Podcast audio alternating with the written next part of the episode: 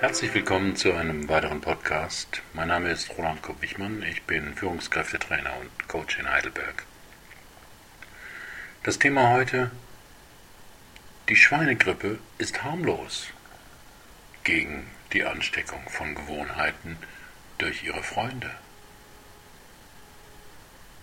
Ein kleines Experiment mit ein paar Fragen zu Beginn. Sind Sie übergewichtig? Rauchen Sie? Gehen Sie zur Vorsorge? Trinken Sie Alkohol? Sind Sie meistens zufrieden?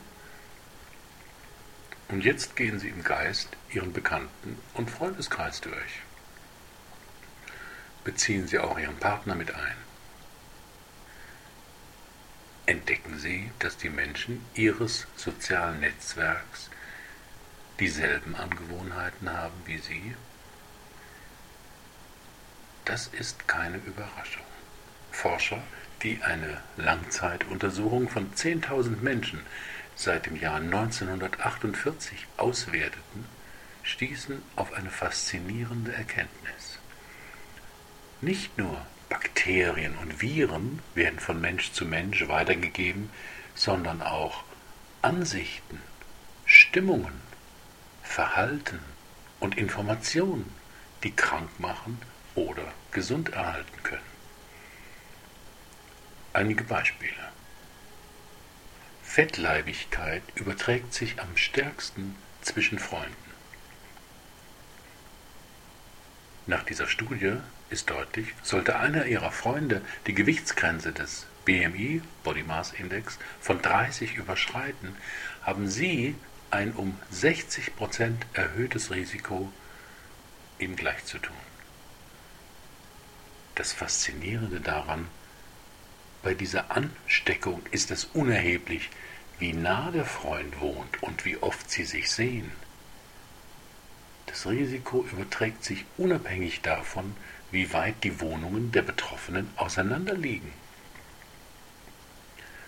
Dabei spielt vor allem das Geschlecht eine Rolle. Männer werden mehr von Männern, Frauen von Frauen beeinflusst.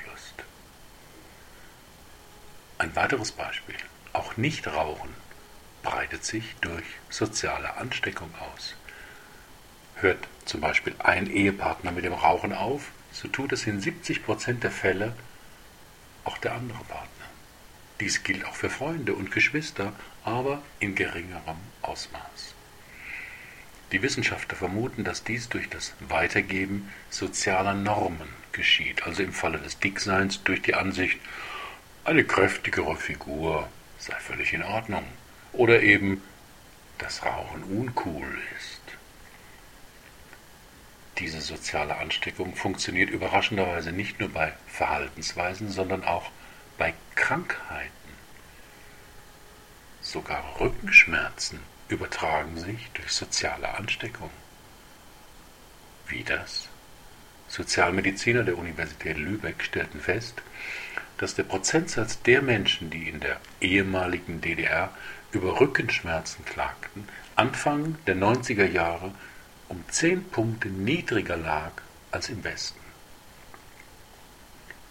Im Jahr 2003, also nach der Wiedervereinigung, hatten sich die Zahlen genau angeglichen. Hintergrund sind vermutlich die gemeinsam aufgenommenen Informationen durch die Medien, in denen häufig über Rückenschmerzen als einem ernsten Gesundheitsproblem berichtet wird.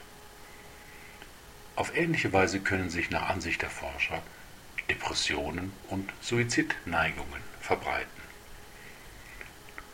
Noch etwas Beeindruckendes. Anhand ihrer Daten aus über 30 Jahren konnten die Forscher zeigen, dass wir mit unserem Verhalten nicht nur unsere eigenen Freunde beeinflussen, sondern in abnehmendem Maß auch deren Freunde und Freundesfreunde.